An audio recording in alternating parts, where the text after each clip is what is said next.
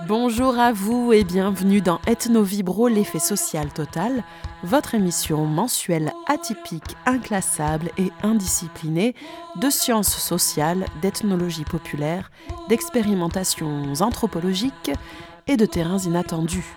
Aujourd'hui, je vous propose une rencontre avec l'autrice et réalisatrice Nina Faure, que nous avons eu la chance de recevoir à Viol-le-Fort dans le cadre du festival CHAP le mercredi 3 mai dernier pour la présentation du livre Notre corps nous-mêmes et la projection de son long métrage We Are Coming, chronique d'une révolution féministe. Ethno Vibro, l'effet social total. Radio Escapade.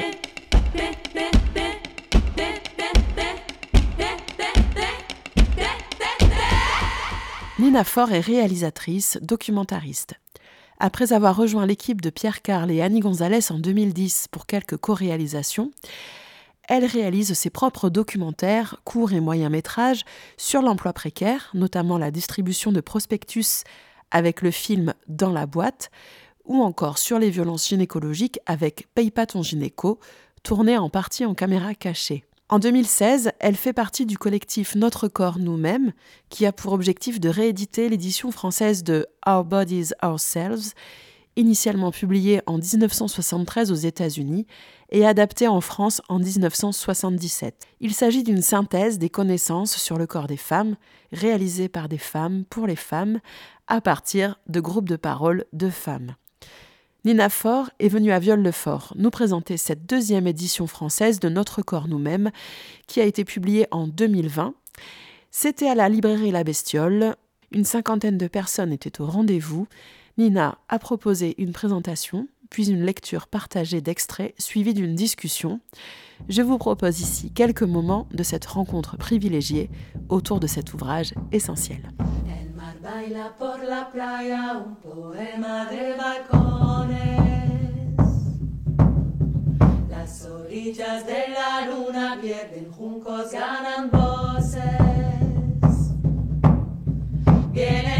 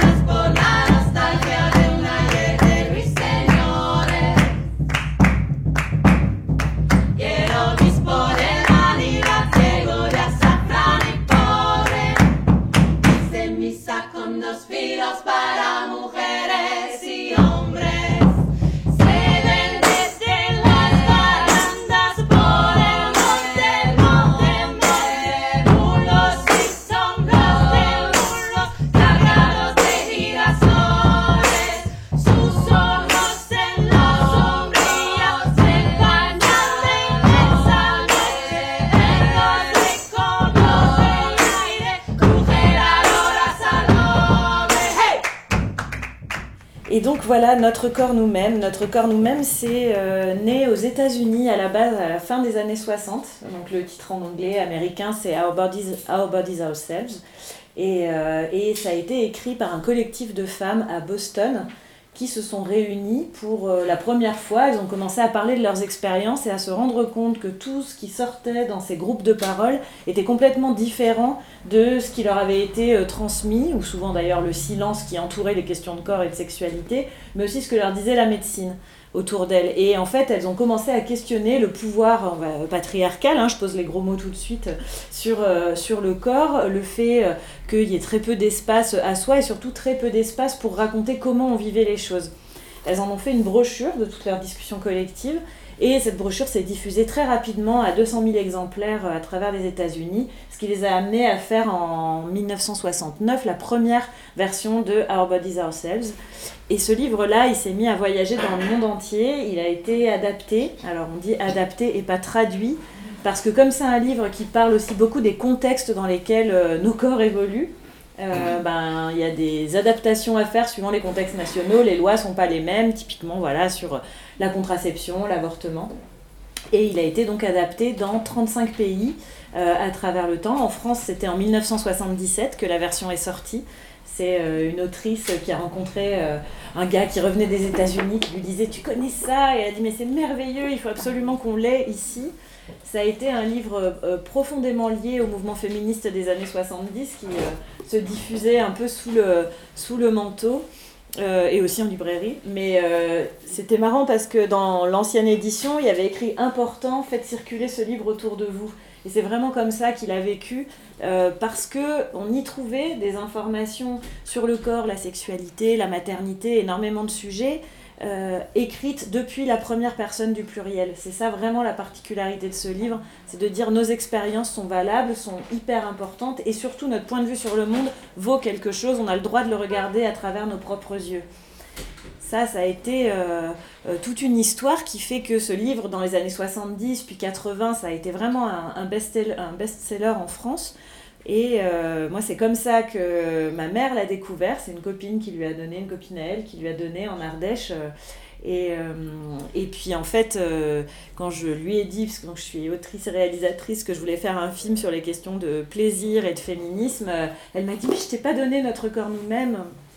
En fait, elle l'avait gardé au cas où elle est une fille, et puis elle avait oublié, il était resté sur une étagère, ce qui était quand même assez symbolique euh, bah, d'une transmission qui s'est faite à plein d'endroits, euh, parce qu'elle m'a transmis évidemment plein de choses, mais aussi à des endroits, ben, des formes d'oubli ou de liens ou de ponts qui ne se font pas toujours.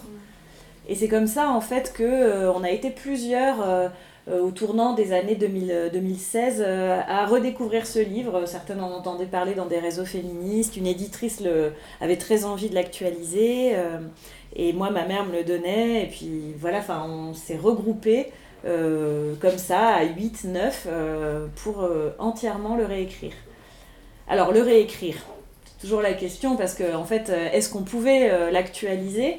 Juste, en fait, c'était très compliqué parce que, alors, je vous épargne euh, les terminologies qui ne fonctionnaient plus. Typiquement, le chapitre maladie vénérienne nous posait un petit peu problème. Euh, et au-delà de ça, c'est vrai qu'entre-temps, il y a eu l'épidémie du sida, euh, qu'on ne traitait pas forcément. Enfin voilà, il y avait des savoirs médicaux qui étaient nécessaires à actualiser.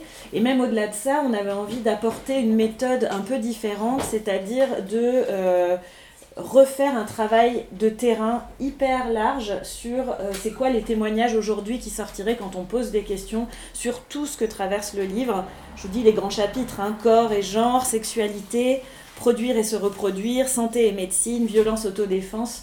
Et on avait envie que plein de personnes différentes nous parlent, alors principalement des femmes cisgenres, mais aussi des femmes trans, quelques hommes trans et personnes non binaires, et surtout qu'il y ait des milieux euh, sociaux très variés, euh, voilà, des origines sociales différentes, qu'on soit en campagne, en ville, dans des banlieues, euh, qu'on ait des âges très variés, qu'on soit blanche, noire, arabe, asiatique, qu'on soit bi, lesbienne, hétéro, enfin voilà, il y avait toute, toute forme de personnes qu'on avait envie de voir et pendant trois ans, on a fait ce travail de terrain qui a été possible grâce à un financement participatif et on est allé à la rencontre de plus de 400 personnes comme ça qui nous ont permis de donner la matière du livre et d'apporter euh, cette forme de, de, bah, oui, cette méthode euh, qu'on a vraiment repris des autrices états-uniennes et françaises, de partir des témoignages à la première personne du pluriel pour construire un outil d'émancipation collective.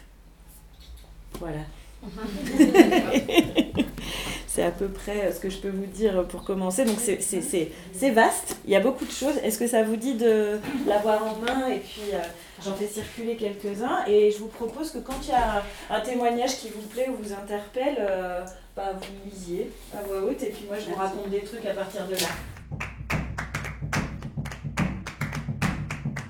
Un des trucs les plus marquants, ça a été de voir comment les normes de beauté euh, et les normes sociales en fait passaient dès l'école maternelle. Alors là, je sais pas quel âge elle avait, euh, mais c'est primaire ou maternelle de toute façon. En fait, euh, Mathilde Bléza, une de nos co-autrices, elle a fait des groupes de parole avec des filles de 3-4 ans, en leur disant, en leur montrant différentes photos et en leur disant qu'est-ce que de, classer ces photos et de leur dire ce qu'elles leur évoquaient. Et il y avait des femmes blondes, une femme arabe voilée, et en fait les blondes c'était les princesses, la femme arabe plus âgée c'était soit sorcière, soit elle était triste, et en fait on se rendait compte qu'il y avait toute une hiérarchie qui recoupait clairement les, les, les, quotas euh, et publicitaires et, du cinéma euh, majoritaire, quoi. Euh, et que toutes ces normes-là étaient très, très, très intégrées des 3-4 ans y compris les normes de genre, avec les codes couleurs très précis, et qu'en fait l'école était facteur de reproduction sociale de ça, et, et avec des biais racistes aussi, très clairement, quoi. Donc ça nous a beaucoup surprises et en même temps beaucoup stimulé intellectuellement ça, parce qu'on a tendance à penser, enfin nous on avait tendance à penser que les trucs sexistes à l'école, comme nous on les avait vécus dans les années 80 ou 90, euh, certaines d'entre nous, bah, c'était du passé. Et en fait, on les retrouvait presque tels quels en 2018-2019 quand on faisait notre travail de terrain. Des, euh, voilà, et, tout un tas de, de travaux, euh, enfin d'entrées, de, d'entrées où dès la petite section, on dit bah, les manteaux des filles c'est là, les manteaux des garçons c'est là, les cahiers roses, les cahiers bleus, et comment on marque vraiment avec... Bah, contrainte beaucoup en fait euh, toute une stigmatisation puis une séparation des genres qui en fait produit des, inégalités par la suite. Donc euh, ça me fait penser à ça et c'est vrai que ça se coupe sur les questions de, de genre, sur les questions de race. Je dis pas qu'il y a des races, hein, c'est race sociale, comment il y a du racisme quoi. Et, et nous, c'est vrai que par exemple dans cette question-là, on, on parlait de, des stratégies d'émancipation, donc il y a plein d'outils pour que euh, bah, proposer aux enfants de se réunir, se renforcer euh, déjà, se mettre en groupe. Et aussi une réflexion globale sur euh, le rôle de l'éducation nationale en fait, qui structurellement ne fait pas ce travail-là encore. Ce chapitre 3 là, qui s'appelle Produire et se reproduire, on a essayé de montrer, c'est aussi un apport de la version qu'on a écrite, qu'il y a toute une continuité de travail dans la reproduction, notamment pour les femmes. En fait, produire, c'est tout ce qui est la partie sur le travail salarié. Alors, il y a des outils euh, d'émancipation par rapport à ça. Et se reproduire, bah, c'est euh, faire les enfants, s'occuper de la maison, etc. Et c'est aussi du travail. Et souvent, c'est pas euh, pensé, ou c'était pas pensé comme ça dans la version précédente. On avait vraiment envie, c'était notre petit apport féministe, matérialiste, comme on dit parfois, de considérer qu'y compris ces violences qu'on vit pendant l'accouchement, c'est lié au travail reproductif et comme il y a beaucoup de violences conjugales, bah, les violences qu'on vit par le monde médical, c'est aussi euh, lié structurellement au sexisme et structurellement à une exploitation de nos corps. Je m'explique là-dessus peut-être, mais euh, en fait, toutes ces violences-là, les féministes matérialistes notamment, elles disent qu'elles ont une fonction et elles ont une fonction de nous faire perdre confiance en la valeur de notre corps, notre propre valeur, et que ça, ça favorise le fait qu'on accepte ensuite ou tout le temps de faire du travail gratuit. En fait, plus on est violenté, moins on pense qu'on vaut quelque chose et, plus on accepte d'être payé peu cher. Ça, ça vaut pour la classe ouvrière en général et ça vaut pour tout le travail gratuit, notamment domestique, qu'on assure. Et c'est vrai que quand on pense que les violences ont une fonction, bah, déjà ça met en colère en fait et ça, ça, je trouve ça nous sort aussi d'un récit qui est juste ah bah j'ai eu pas eu de chance, je suis tombée sur euh, le mauvais gynéco, le mauvais médecin. En fait, c'est tellement euh, répandu euh, que, ça, que ça a oui, un sens, une fonction. Et il y avait une statistique, moi, qui m'avait beaucoup interpellée sur la question de la douleur à l'hôpital. Quand on est une femme, on obtient en moyenne un antidouleur une vingtaine de minutes plus tard qu'un homme qui dit j'ai mal. En fait, il y a cette idée que on serait plus douillette et ça se retrouve et ça s'aggrave encore quand on est une personne non blanche. Euh, alors on, entend encore, vous avez peut-être entendu parler de ça, hein, euh, dans certaines formations médicales du syndrome méditerranéen, je sais pas si oui, c'est bon, c'est à peu près non. Euh, en fait, on prétend parfois dans les formations médicales qu'il y a un syndrome méditerranéen, donc qui concerne plutôt les personnes arabes ou noires et qui serait d'exagérer les douleurs. En fait, c'est le même mécanisme que quand on dit que les femmes sont douillettes. On va prendre des catégories de personnes euh, discriminées dans la société, prétendre qu'elles exagèrent pour en fait être euh, ben, moins attentifs aux soins et moins euh, présents sur l'antidouleur. Et en fait, on se rend compte que plus on est dominant, on est dominant socialement, moins on souffre longtemps. ce qui est intéressant quand on formulait comme ça, vous voyez ce que je veux dire. Donc effectivement, si je reviens maintenant après cette longue introduction sur cette partie épisiotomie, euh, en fait, euh, c'est très frappant à quel point on se permet des gestes et des interventions à vif sur des corps de personnes qui accouchent euh, c'est pas du tout rare qu'il y ait des actes euh, euh, très très violents en fait, des, des, des, même, des, même des césariennes avec des, recoudre des cicatrices sans anesthésie, enfin que des choses comme ça qui seraient vraiment pas imaginables, sur, qu'on ne pratiquerait jamais sur des hommes, enfin rien que la vasectomie, il y a des anesthésies prévues, la vasectomie c'est les processus de... Alors là je suis pas spécialiste, je veux pas dire de bêtises, de, mais c'est pas stérilisation aussi on dit, non? Bon voilà, pour...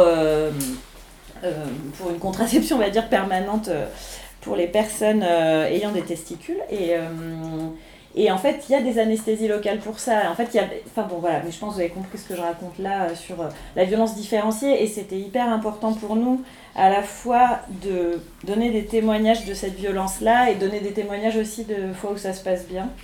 Pour que justement on puisse regarder à travers nos yeux et avoir des référentiels. Et c'est pas juste on arrive là et de toute façon on ne maîtrise plus rien. En fait, c'est ça le problème, c'est qu'on ne maîtrise plus rien parce que le récit, c'est vous devez vous en remettre à la médecine et c'est ça la bonne posture de patiente en fait.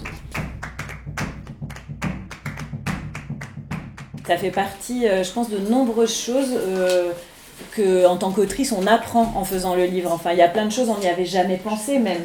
Euh, et pourquoi? Mais parce qu'il y a très peu de transmission, il y a très peu d'espace où poser les questions. Et ce livre, ce serait comme un groupe de paroles gigantesque où il y a plein plein de choses bah, voilà, qu'on peut feuilleter, s'approprier petit, euh, s'approprier petit à petit sur la question de la ménopause précoce, en plus, ça croise aussi euh, à chaque fois d'autres formes euh, de discrimination. Enfin, la désinformation se renforce euh, en fonction de qui on est. Et, un des, autre témoignage, alors je ne sais plus s'il est resté dans le livre ou pas, mais je pense que oui, moi j'avais eu en direct, directement, c'était une jeune femme sourde qui voulait avoir un enfant avec son conjoint et ils essayaient. Et donc, et de temps en temps, il y avait une interprète qui venait aux consultations médicales.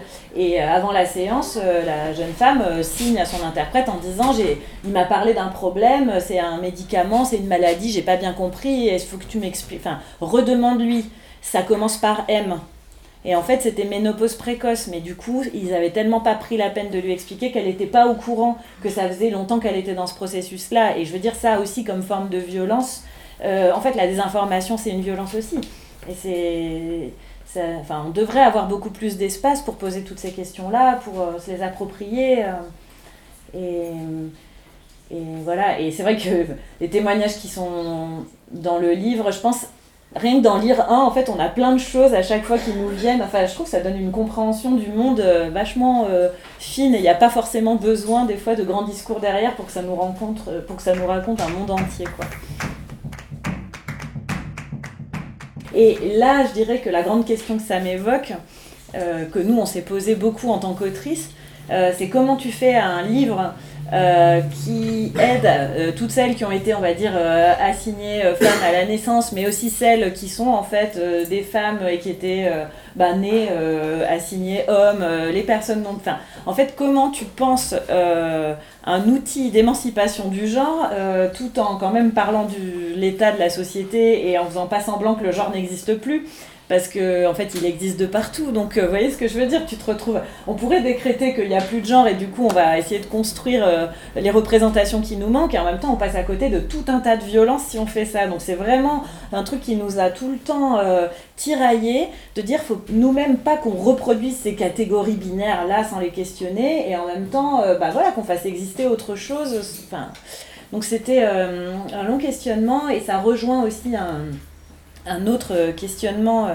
euh, pendant l'écriture du livre parce que euh, alors c'est peut-être un peu en décalage, mais nous dans le collectif on était toutes cisgenres en fait. Cisgenre c'est quand ton genre actuel correspond au genre qu'on t'a assigné à la naissance. Quoi. Moi je suis une femme cisgenre parce que quand je suis née on m'a dit bah, c'est une fille, elle a une vulve et, et, moi je me reconnais dans la catégorie femme maintenant. Quoi. Voilà, bon, bref.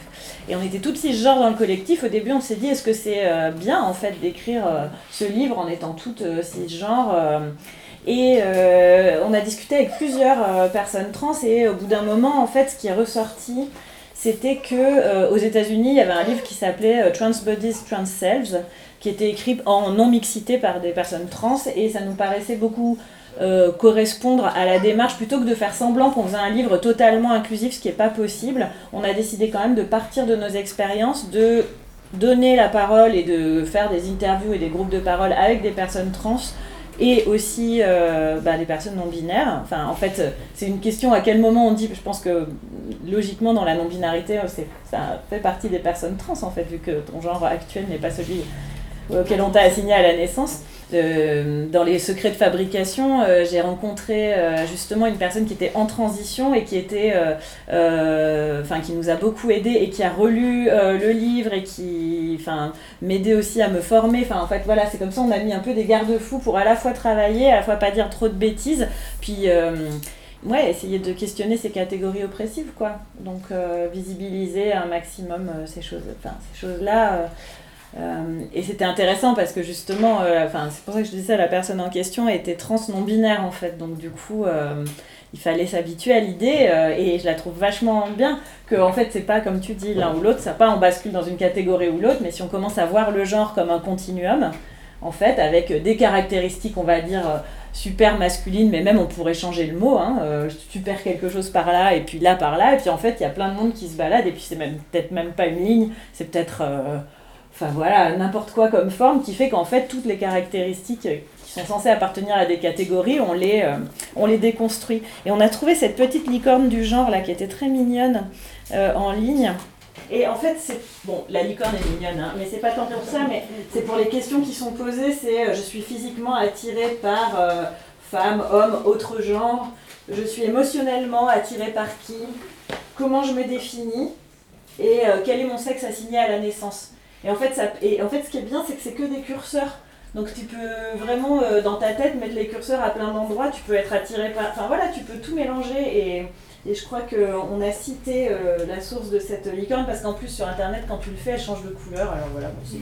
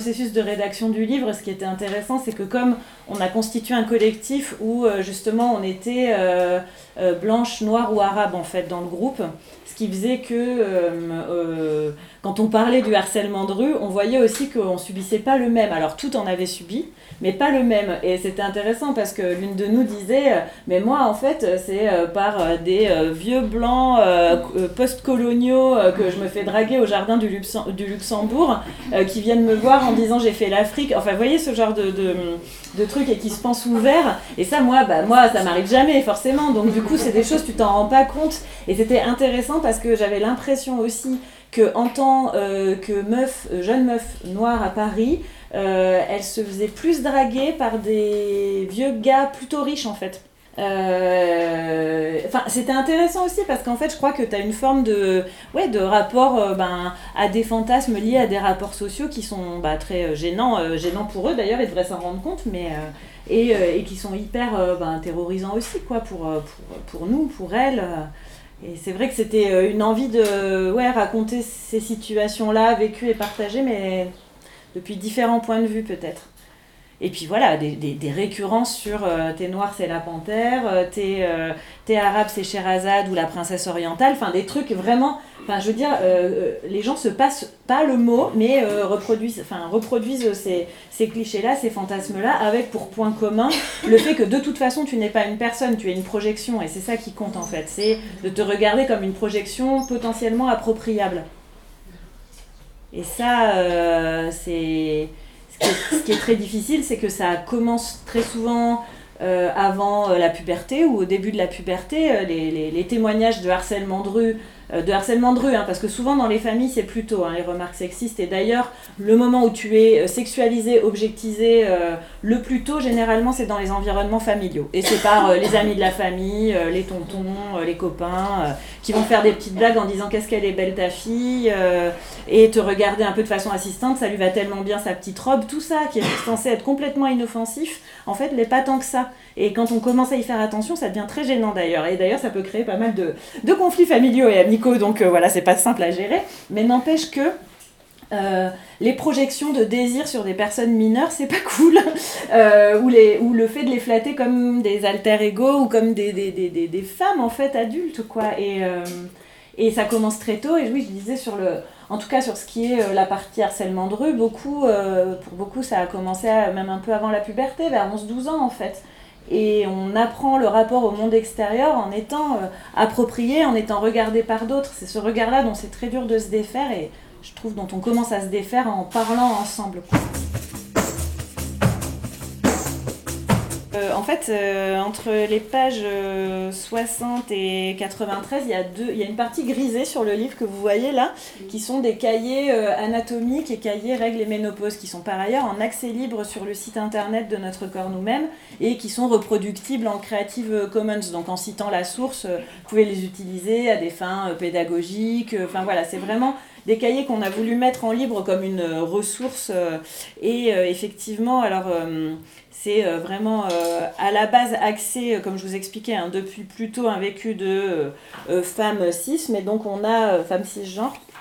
Mais donc on a un premier, une première représentation de la vulve dont on est très contente parce qu'en fait on voulait un schéma assez réaliste dans le sens où là on aimait bien le fait qu'il y ait des mains qui écartent les lèvres et que en fait c'est comme si on se regardait dans une glace en fait. Et, et euh, donc euh, voilà, on aimait bien qu'il y ait des poils aussi, et on a eu toute une réflexion sur les euh, terminologies à utiliser pour décrire l'anatomie. on a dans les discussions vu que la question de la taille des lèvres internes était euh, souvent source d'énormément de complexes, alors que chez la plupart euh, des euh, femmes ayant une vulve, ben, elles dépassent en fait des grandes lèvres, comme on dit, donc ces petites lèvres, grandes lèvres, et nous on les a renommées en lèvres internes, lèvres externes, ce qui est beaucoup plus juste anatomiquement et qui évite de sous-entendre des, questions de taille en fait. Il y a plein de choses comme ça qui ont mené des réflexions. On a aussi essayé de euh, de renommer euh, les organes parce que très souvent quand tu regardes en anatomie en fait il y a des mecs qui croient qu'ils les ont découverts. Alors ils ont mis des petits drapeaux dessus avec leur nom. Et du coup tu fais ton schéma puis t'as Bartholin t'as euh, Grafenberg t'as un machin qui se promène là et t'es là mais qu'est-ce qu'il fout là? Et, et donc en fait c'est notamment Raphaël Morel du planning familial 13 qui avait mené tout ce travail là de réflexion. Donc vous pouvez avoir écrit orifice des glandes du clitoris ou glandes de Bartholin euh, orifice de la prostate ou glande paraurétrale, glande de Skene. Enfin, on a mis toutes les terminologies et on a expliqué pourquoi on en a utilisé d'autres. quoi. Donc voilà, il y a aussi quelques photos qui viennent de The Vulva Library, qui est un site pour montrer euh, plein de photos de vulve, mais justement montrer la pluralité qu'il peut y avoir. Et aussi, euh, justement, donc voilà, des schémas anatomiques, mais aussi toute une notion de, de continuum des organes génitaux euh, justement caractérisé comme masculin ou féminin et montrer qu'en fait il n'y a pas euh, là non plus deux catégories, donc un continuum des organes génitaux externes. Et c'est vrai que dans la vie en institution, euh, il y a quelque chose qui est pensé sur le même modèle que finalement l'éducation à la sexualité qu'on donne parfois de façon un peu pauvre à l'école, quoi. C'est-à-dire ces préventions des risques. Faut pas tomber enceinte, faut pas attraper de maladie. Et tant qu'on est dans, euh, ce logiciel-là, euh, bah, comment on peut penser efficacement justement euh, bah, l'affection, la tendresse et peut-être aussi sortir de schémas qui sont axés sur une question... En fait, moi, ça me marque quand même que si vraiment on a tellement peur des IST et qu'on a tellement peur de la grossesse, pourquoi tout le monde n'est pas en mode promotion de la sexualité non pénétrative? Parce que c'est quand même une très bonne façon. Et en fait, non, parce que ce qu'il faut, c'est à la fois rester sur cet axe tout en préservant un schéma, euh, allez, un schéma coïtal euh, hétérocentré euh, hyper normé et qui en fait est vraiment la droite ligne de la conjugalité napoléonienne du Code civil de 1804. enfin, je veux dire, pourquoi en fait on reste là-dedans avec ben, les, les, les, bons reproducteurs, donc le couple marié, mais on est presque là-dedans et c'est très intéressant d'observer justement les espaces sociaux plus contraignants ou, ou contraints parce qu'on voit les logiques à l'œuvre de façon aussi euh, peut-être beaucoup plus brutale. Quoi. On s'est basé sur celui d'origine, euh, mais on a fait pas mal d'apports. Euh, je pense que le chapitre 1, en fait, on a suivi un peu une forme de chronologie de la vie malgré tout, mais pas que. C'est-à-dire que chapitre 1, corps et genre, c'est comment on se construit. Sexualité, bon, bah, c'est pas forcément après d'ailleurs, donc la chronologie s'arrête là, c'est le chapitre 1. Euh, en fait, oui, sexualité, ça c'était un chapitre qui était et qu'on a gardé, et d'ailleurs c'est presque celui qu'on enfin, on pouvait reprendre, c'est comme ça qu'on commence le chapitre 2 d'ailleurs, on dit on pourrait reprendre tous les témoignages tels quels, quoi. C'est fou ce que ça a changé hein, depuis 40 ans, c'était incroyable, quoi bah voilà, l'apport, je vous parlais de produire et se reproduire, de vraiment lier ces questions de travail. Santé et médecine, ça aussi, elle l'avait, euh, ce chapitre-là. Et euh, violence et autodéfense. En fait, c'était très important de faire un chapitre qui vraiment détaille les violences structurelles et structurantes, en fait, comment c'est déterminant, de parler de ça, mais de ne pas en parler sans donner plein de méthodes pour euh, se défendre, et aussi valoriser toutes les méthodes qu'on met déjà en place au quotidien pour se défendre sans forcément en avoir conscience.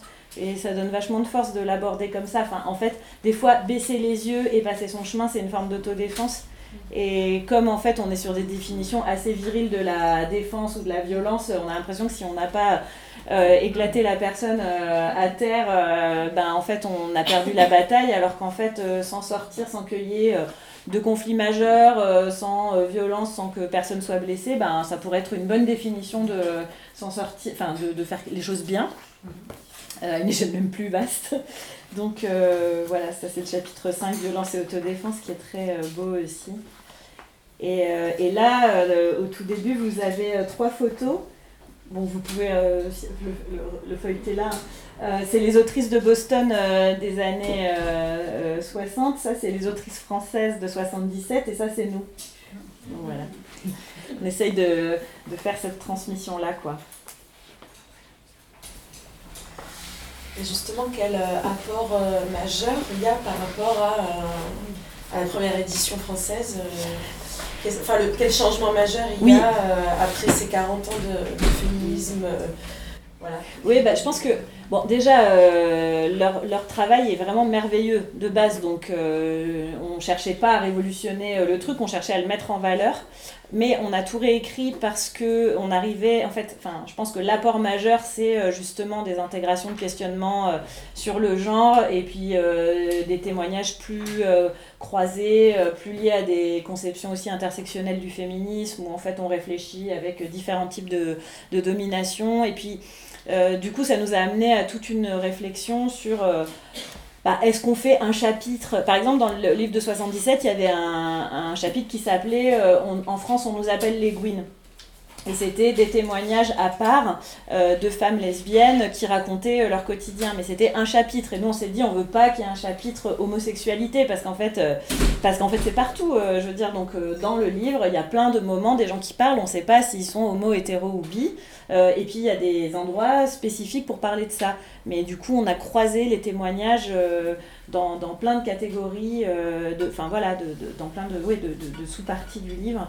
Ça, je crois que c'est un apport, et elles nous, elles nous l'ont dit, les autrices états-uniennes, euh, qu'elles l'ont eu, et certaines parlent français, elles ont dit, mais vous avez fait un travail incroyable, vous êtes allé beaucoup plus loin que nous sur euh, euh, la recherche de terrain et sur le témoignage, et c'est vrai qu'on était plusieurs à, oui, à aimer ça, à, aller sur, enfin, à faire du, du terrain, ça, c'est, enfin, j'aime bien ce mot, mais je sais pas si c'est très parlant, c'est, c'est que tu te, tu te promènes avec un micro, un enregistreur, ton bloc-notes, et puis tu récoltes, tu récoltes, ouais, une forme de, de ce qui se passe autour de nous, quoi un de nos apports, c'est que la version états-unienne, elle a été rééditée six fois depuis les années 70, et nous, on trouve qu'elle s'est un peu dépolitisée au fur et à mesure pour être quelque chose de plus sur euh, informatif. Et nous, ce qu'on aimait vraiment dans la version originale, c'est ce truc de revenir tout le temps aux structures d'analyser euh, le patriarcat médical, d'analyser comment, euh, euh, enfin, les, ouais, les inégalités, comment elles se jouent dans la sexualité. Et donc, on avait envie vraiment de revenir à ça. Et je trouve que la version québécoise est moins là-dessus et plus sur sexualité positive, consentement.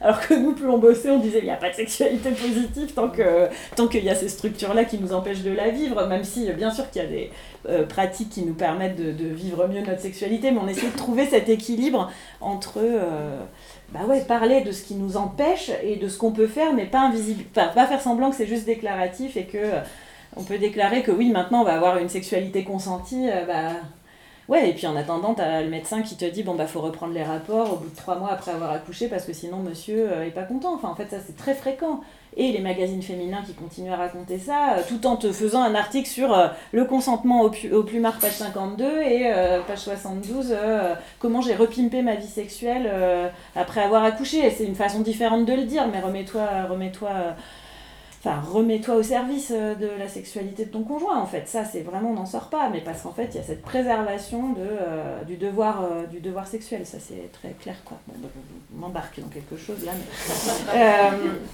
euh, voilà, donc euh, il y a eu plusieurs versions et euh, je sais qu'il y a une version marocaine là qui n'est pas éditée mais elles nous ont envoyé une, une, une V1 aussi. je sais qu'en Italie elles aimeraient bien et en Espagne aussi refaire mais faudrait que c'est pour ça que je dis faudrait qu'on fasse une conférence de comment vous pourriez faire parce que nous vraiment en fait c'est parce qu'on a fait un financement participatif qu'on a pu travailler comme ça on a, on a récolté 24 000 euros dont il y avait quand même 8000 qui étaient pour les contreparties, c'était envoyer le livre, mais ça nous a permis de nous payer 1000 euros chacune et de financer les déplacements pendant 3 ans.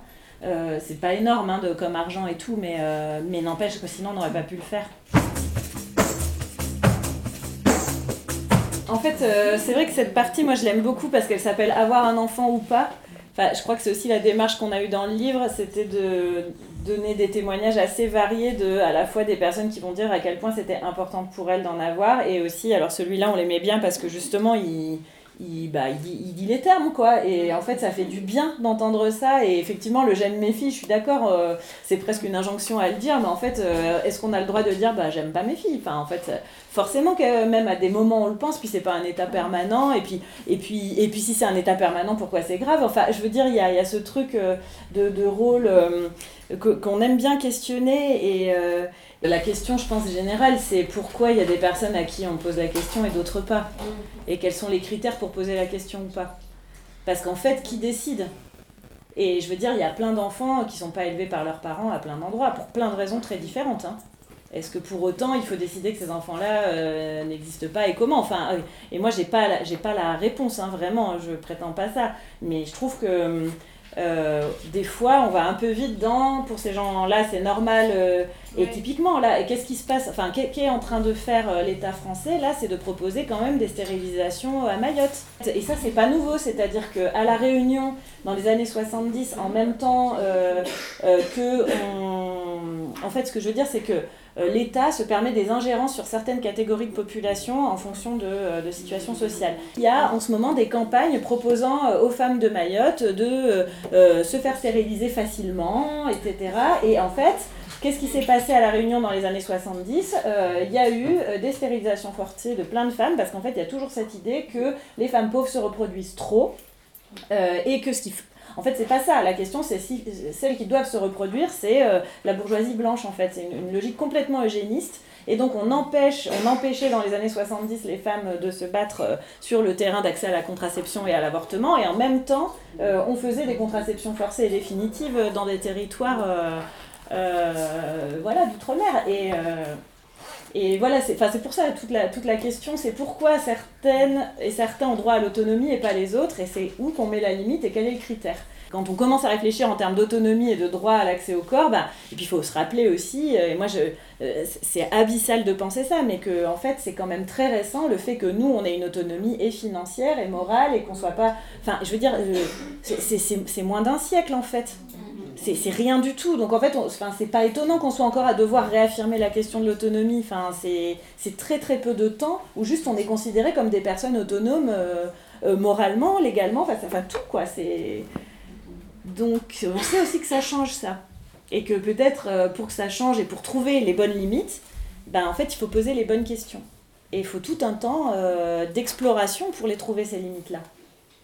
Et là, on n'est pas en train de faire ça, ou pas assez en tout cas. Et je pense que le livre, il, pousse à ça en tout cas, à ce qu'on fasse confiance aux gens pour dire quels sont leurs besoins et qu'on trouve des façons, leurs besoins et leurs envies, et qu'on trouve des façons d'organiser ça à partir de, de ce qui est formulé. Même si c'est pas toujours simple, hein, pour plein de raisons. Merci, merci beaucoup.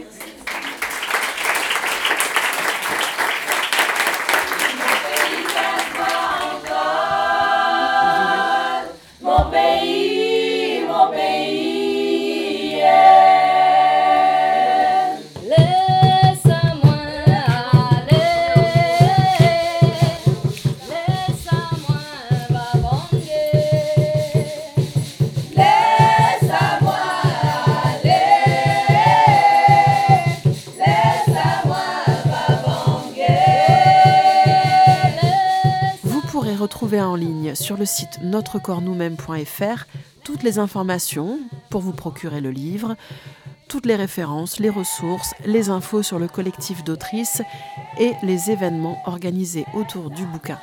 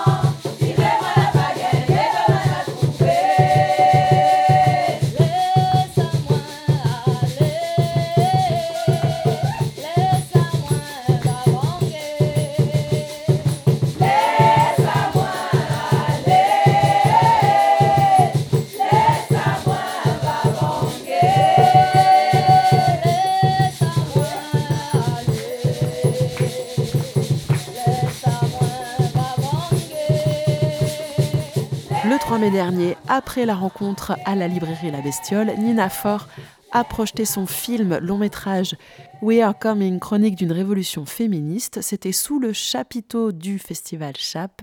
We Are Coming est un titre à double sens. C'est un film qui lie la jouissance des femmes à la révolution féministe qui vient. C'était 1h30 de plaisir, de lutte et de joie. Je vous propose d'écouter le teaser officiel du film avant de retrouver Nina dans une interview exclusive pour Ethnovipro. Pourquoi donc les femmes jouissent-elles moins souvent que leurs mecs?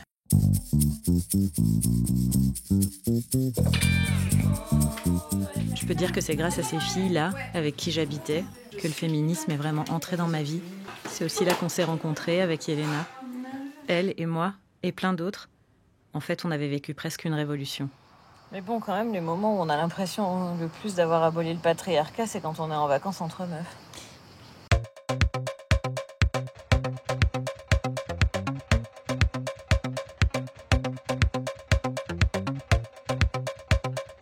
On s'est mis à organiser des groupes de parole. J'étais plus euh, investie dans leur plaisir que dans le mien, quoi. Je ne savais pas comment c'était, parce qu'on n'en a jamais parlé. Mais s'il n'y a pas pour les femmes, il y en a que pour les hommes, c'est méchant. Moi, j'étais super enthousiaste, mais Yelena, elle se demandait si mieux connaître nos corps, ça allait suffire à résoudre tous les problèmes qu'on avait commencé à soulever. La différence sexuelle, c'est une idéologie. C'est tout le mode de production euh, qui, euh, qui s'assoit sur le travail gratuit des femmes. En fait, là, ça, ça me perturbait un peu.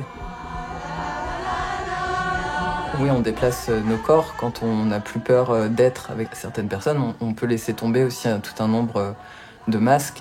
Je bagarre, tu bagarres, nous bagarrons. Une petite baston pour finir la journée. Si on n'a pas les armes, on peut faire croire qu'on les a. Mais oui, on les a. Et on sait très bien ce qu'il nous reste à faire parce que notre plan est fin prêt.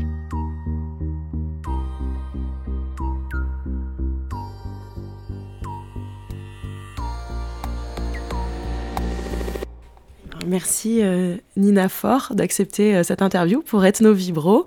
On est ravis de, t'accueillir dans cette émission et, euh, au CHAP aussi, le festival qui se passe à Viol-le-Fort. donc là, on est entre la présentation d'un livre et la projection d'un film. Est-ce que tu peux nous dire rapidement voilà, le lien entre, entre les deux?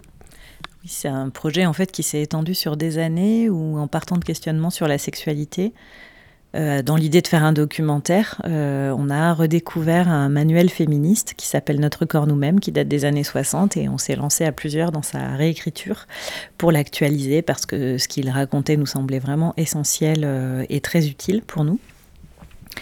Et du coup, l'écriture du livre a intégré l'histoire du film documentaire et pendant dix ans, j'ai chroniqué finalement une révolution féministe qui n'a fait que prendre de l'ampleur en partant de questionnements sur la sexualité euh, pour arriver à monter notre programme secret pour euh, abolir le patriarcat.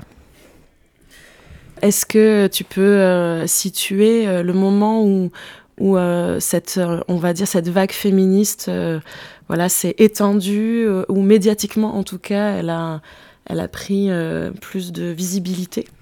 Il y a eu plusieurs étapes. Je pense qu'une des pré-étapes en France, en tout cas, ça a été euh, le moment de la sortie du hashtag Paye ton utérus en 2014, qui vraiment dénonçait les violences gynécologiques euh, euh, et qui a révélé qu'il y avait une prise de conscience collective. Il y avait des milliers et des milliers de témoignages tout d'un coup, alors que c'était un sujet dont on parlait très peu. Et en fait, ça a préfiguré clairement MeToo en octobre 2017, presque trois ans avant. Donc je pense qu'en fait, il y avait des fourmillements à plein d'endroits qu'on n'arrivait pas encore à percevoir comme des euh, mouvements mais qui se préparaient, qui s'organisaient euh, jusqu'à un moment où il y a une bascule qui est que là, on ne peut plus se taire, on ne peut pas euh, laisser faire ce qui est en place habituellement. Et je pense que c'est vraiment en 2017 que le monde entier a découvert l'ampleur de ce mouvement. Comment ça s'est passé, donc l'envie de faire ce film j'imagine aussi lié au contexte politique, euh, médiatique, etc. Mais tu es passé par d'autres sujets avant de, documentaire. Comment ça s'est passé un peu dans ton, parcours euh, d'écriture et de réalisatrice? En fait, je pense que ça fait des années euh, que ce film est vraiment en, gestation.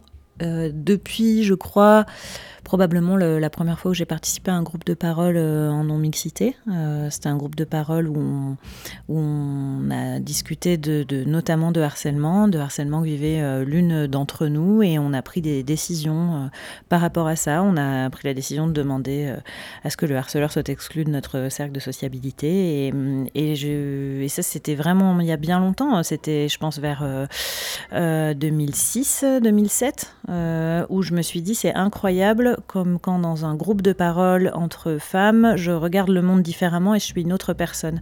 En fait, le fait de se réunir de cette façon-là, ça m'a révélé euh, euh, l'aliénation dans laquelle on est habituellement, qui est de, en fait, finalement toujours percevoir le monde en se demandant, enfin, en le percevant à travers une projection de regard masculin. Euh, je peux pas le dire autrement, ça paraît presque euh, euh, pas croyable, mais pourtant c'est une expérience vécue et partagée par plein, plein, plein de personnes qui participent à ce genre de dispositif. Et je crois que c'est là que en tout cas, dans ce parcours, euh, je me suis réapproprié mon regard pour euh, peut-être une des premières fois. Et après, il faut le temps d'apprendre à faire des films, euh, de les porter, de se former. Et, donc, après, j'ai travaillé pendant des années avec CP Productions, une société de production de Montpellier qui porte des documentaires vraiment enfin, géniaux, magnifiques tout le temps. Et donc, voilà, c'est un long parcours. Là, je pars un peu euh, en amont, mais parce que ça me paraît intéressant de à quel moment, quand on est une femme dans ce monde, on ose dire je vais raconter les choses depuis mon point de vue, euh, ou depuis un point de vue féministe en tout cas. Euh, parce que c'est, je pense qu'une des premières embûches ou un des premiers freins qu'on a, c'est de toujours penser que ce qu'on a à dire est soit pas intéressant, soit pas légitime. Et ça, on l'invente pas, c'est qu'on nous le répète aussi en permanence. Donc il faut, il faut plein d'espace et plein de renforcement pour arriver à le faire. Et pour moi, ça a été le féminisme et, les groupes de parole. Et dans ce monde euh, du cinéma, de la réalisation, euh, justement, comment ça se passe, la production d'un film qui parle donc de plaisir féminin, de féminisme? Bah, en fait, euh, ce film-là, il est donc soutenu et depuis le départ euh, par une productrice qui s'appelle Annie Gonzalez, ACP Productions, qui m'a accompagnée vraiment dans l'écriture et dans tout le processus de réalisation. Ce serait pas possible sans elle. C'est pas possible en étant seule, pas entourée. Euh, et, et, en fait, on a eu des difficultés à le produire. Alors, il y a plein de films qu'on a des difficultés à produire et les financements, c'est difficile en documentaire. Mais là, ce qui nous a surprise, c'est les réactions qu'on a pu avoir euh, dans, des, dans des commissions. Heureusement, on a été soutenu par la région Occitanie, mais au CNC, euh, on nous a dit euh, qu'il n'y avait pas assez d'hommes dans le film. On nous a dit, entre autres, hein, que c'était pas du cinéma, ce qu'on faisait, et aussi que notre film n'était pas représentatif de l'ensemble des femmes parce qu'il y en a qui aiment la soumission au lit. Euh, et, ça, c'est un retour, euh, en plus assez décalé parce que c'est pas non plus le propos du film, mais on a mis longtemps à l'analyser et je pense que euh, cette euh, finalement, ça révèle surtout à quel point les points de vue euh, féministes sur la sexualité sont encore très peu habituels au cinéma et à quel point, en fait, il y a une injonction à aménager un espace confortable pour justement le, regard masculin.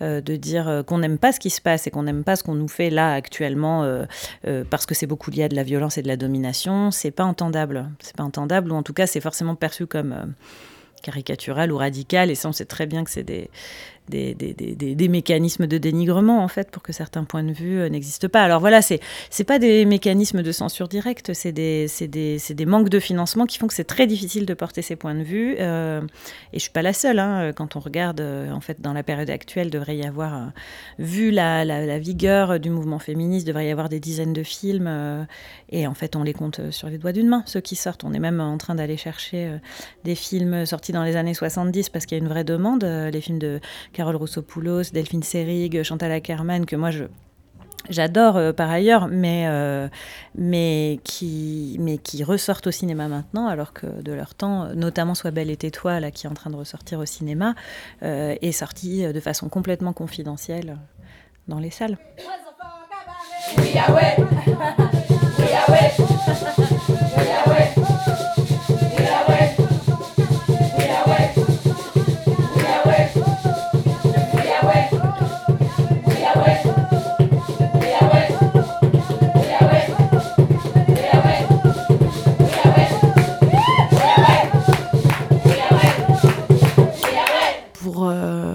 Un peu de peut-être de l'apport des sciences sociales aussi euh, dans euh, ton parcours, mais aussi dans le regard euh, critique, dans le regard analytique.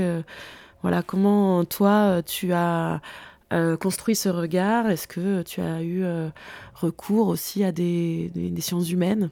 C'est vrai que dans le livre comme dans le film, il y a une part très importante au témoignage, au travail de terrain, de prendre le temps de construire euh, bah, sur la durée la confiance avec euh, des personnes, avec, euh, avec des femmes et aussi des personnes minorisées de genre pour bah, raconter ce que c'est notre condition et en fait créer une analyse d'un système d'oppression.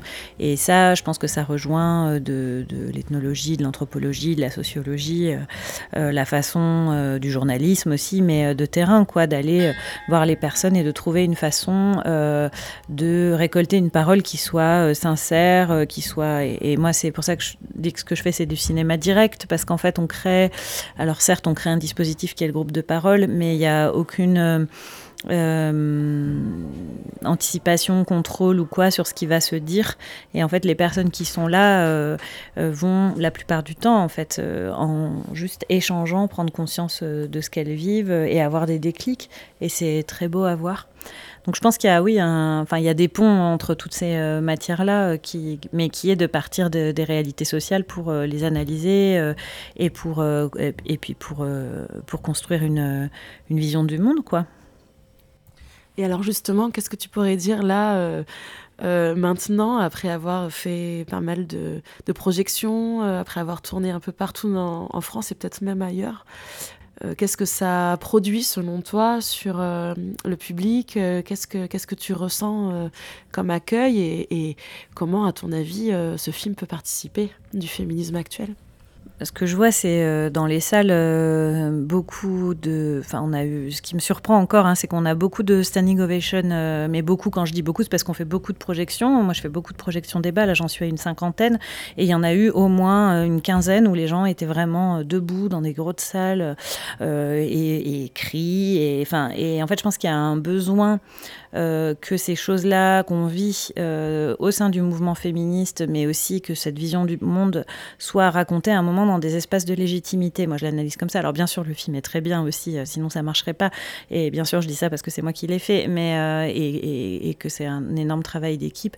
Mais n'empêche que ce qui se passe aussi, c'est d'avoir enfin le droit de voir son récit exister, oui, dans des espaces de légitimité, comme par exemple un écran, une salle de cinéma, un espace public public, alors que c'est cantonné justement au foyer, aux discussions informelles, à l'oralité, euh, qui est quand même une des hum, caractéristiques de nos échanges. Et, euh, ce que j'avais envie euh, justement de, créer les archives actuelles d'une forme de, de, mouvement en cours très difficile à capter parce que qui se passe dans plein d'espaces informels et là, euh, donc le film est hyper bien accueilli. Euh, il n'empêche que c'est une bataille euh, sans fin de le faire exister et reconnaître, parce qu'en ayant peu de moyens, c'est difficile de, de, de, de serait-ce que d'exister. Tout se fait au bouche à oreille. On, on, bataille. moi, mon nom n'est pas identifié, pas connu. on est peu, finalement, assez peu relayé de façon institutionnelle beaucoup défendu par Occitanie Film. Ça, c'est vraiment super. Je pense que ça serait différent euh, vraiment si euh, c'était pas le cas. Mais autrement, enfin, c'est comme un travail de terrain et ça reflète vraiment nos luttes aussi. C'est qu'il faut toujours tout faire nous-mêmes et avec beaucoup de travail gratuit, en fait. ce qui est aussi ce qu'on dénonce, l'assignation des femmes au travail gratuit. Donc, c'est la boucle est bouclée de la question du manque de financement. Ce qui, moi, m'a marqué aussi dans ce film, c'est de, lier euh, euh, la lutte avec la joie. La joie de la lutte, euh, d'être ensemble, donc tout, l'aspect, toutes ces colères qui existent, c'est cette volonté de, changer, mais aussi cette joie de la lutte. Et donc c'est quelque chose qui se ressent aussi dans l'accueil du film.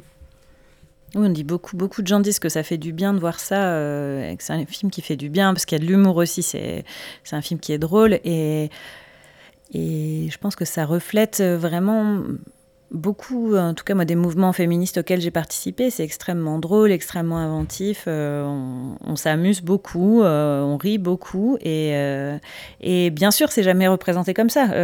c'est représenté comme vraiment des gorgones dévorantes qui veulent tuer tous les hommes. Enfin, et en fait, ça, maintenant, j'ai compris quand on entend ça en parlant du féminisme, c'est vraiment ce que disent les hommes d'une part pour discréditer le mouvement et aussi parce que ils n'arrivent pas à envisager le féminisme comme euh, autrement que comme l'inverse de ce que eux-mêmes font aux femmes. Donc en fait, quand ils disent vous voulez euh, toutes tuer tous les hommes, c'est en fait quoi le patriarcat qui essaye d'annihiler toutes les femmes et de les détruire en fait. Et finalement, c'est une assez bonne définition du patriarcat. Donc ce miroir inversé est encore la représentation dominante de nos luttes qui en fait sont pas du tout en plus dans ce truc-là. Enfin, j'ai l'impression que ce qu'on entend pour moi dans un féminisme très radical, c'est justement de sortir des rapports de pouvoir, euh, d'essayer de construire autre chose et surtout d'arrêter de s'occuper de ces espèces de, de, fonctionnement, euh, d'appropriation, de destruction, euh, de viol, de violence. et oui, c'est pour ça que la joie, elle est primordiale, elle est centrale et elle prend beaucoup d'importance. Oui, c'est le thème central du film, c'est le plaisir. Le plaisir en général, le plaisir de la lutte aussi. Euh, quelles sont tes, prochains, euh, tes prochaines écritures, tes prochaines réalisations? Du coup, ben, comme dans le film, on dit que ce qu'il faudrait, c'est monter euh, une grève générale féministe, anticapitaliste, anti-impérialiste, qui permettra d'éviter le, le, désastre écologique actuel et sauver le monde. ben, moi, c'est de faire un film sur ça et puis de mettre ça en place. Merci. Ben, merci à toi.